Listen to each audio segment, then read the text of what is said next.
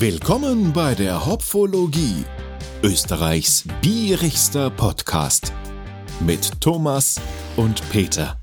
Sind wir wieder mal so weit? Ich hab für euch ein Bier zum Verkosten. Das ist mir vor kurzem bei Feinkost Lidl unter die Finger gekommen. Und das ist mal ein Land, wo ich noch kein Bier gehabt habe, zumindest nicht bewusst. Äh, wir sind diesmal nach Barcelona unterwegs und haben da das Bier, das nennt sich Estrella Damm. Gibt es in Barcelona seit 1876 und ist von Deutsch, Französische oder Französisch-Deutsche, je nachdem, wie man es sehen will, Auswanderer aus dem Elsass nach Spanien äh, äh, ähm, gemacht worden, die Brauerei. Die Brauerei wird in Teilen immer noch von der Familie betrieben, aber da haben sie schon viele andere mit eingemischt. Der Hersteller nennt sie S.A. Damm, ist eine der größten Brauereien aus der Gegend und wird unter Beteiligungen von einer kanadischen Ölbohrfirma und vom Dr. Oetker und ein paar Familienbeteiligungen Beteiligungen immer noch weiter betrieben. Wie gesagt, die Brauerei äh, hat mit diesem Bier gestartet. Das ist ja ein Klassiker.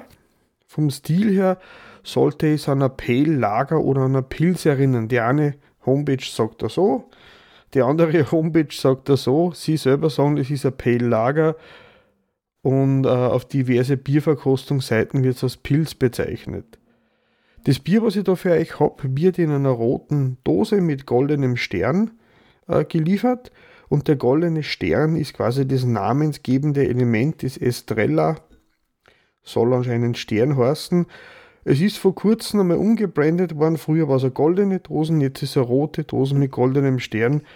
Schaut sehr cool aus und äh, schaut geschichtsträchtig aus von den Aufdrücke her. Und sie haben mir da alle möglichen Bierpreise, die schon mal gewonnen worden sind, mit dem Bier abgedrückt. Und der älteste Bierpreis für dieses Bier kommt aus dem Jahr 1904. ja, ähm, Aktuell ist es ja so, ich habe leider den Preis, den es bei Lidl gibt, nicht mehr feststellen können. Ich habe dann geschaut, beim österreichischen Online-Versand bei der feingeist.at kann man dieses Bier für 4,36 Euro pro Liter kaufen. ja, der Auswanderer damals, der hat August Künzmann Damm geheißen, ist eben vor dem preußisch-französischen Krieg 1870 bis 1871 ist er geflohen. Die Brauerei hat, also ist eine große Brauerei, hat zig Millionen äh, äh, Umsatz, also gar nicht so wenig, oder Milliarden sogar.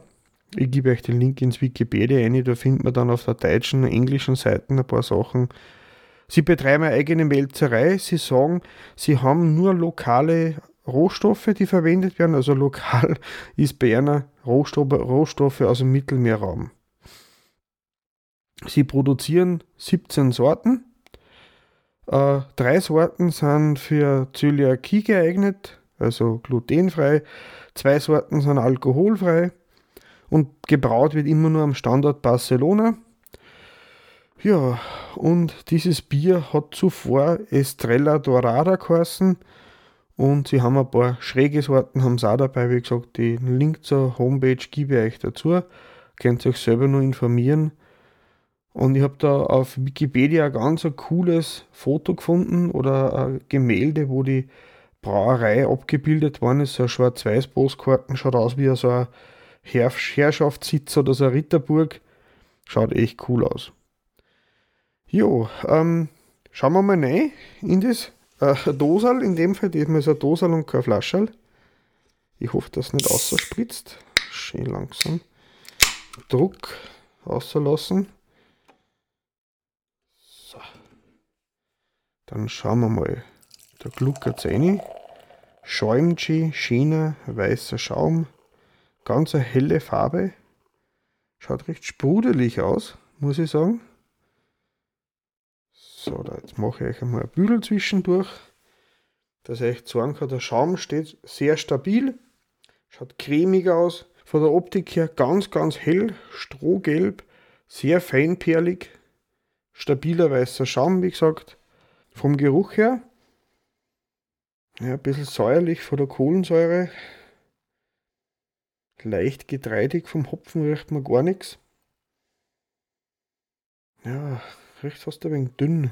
Aber beim Pale-Lager ist halt der Stil. Es sollte erfrischend sein und nicht so sehr mit Geschmacksverwirrungen belastend sein.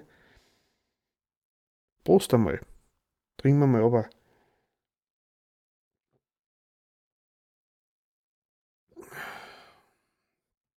Uh. Ui, sehr sprudelig, sehr dünn, von dem malzigen Geruch ähm, bleibt im Geschmack nicht viel über. Im Nachklang ist es sehr wässrig. Kohlensäure ist fast das längste, was man noch spürt. Der Hopfen kommt ein kleines bisschen im Abgang außer. Es ist, ja, es belastet dann nicht viel mit Geschmacksvielfalt. Es ist halt ein helles Pale-Lager.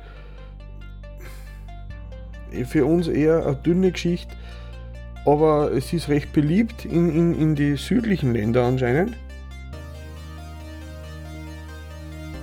Da wird anscheinend, anscheinend auch gern was Erfrischenderes, weniger malzhaltiges drungen.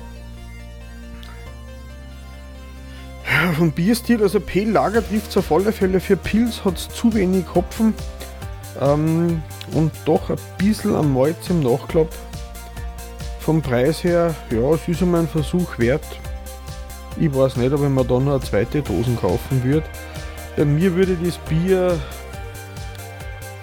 zweieinhalb Hopfenblüten kriegen. Es ist doch eine sehr dünne Geschichte. Aber gut. Probiert es selber mal aus. Äh, gibt da noch andere spanische Biersorten. Mal schauen, wann ich das nächste Mal sowas in die Hände kriege. Äh, wie gesagt, Prost euch miteinander. Lasst euch auch Bier schmecken. Bis zum nächsten Pfiff. Viert euch, Baba.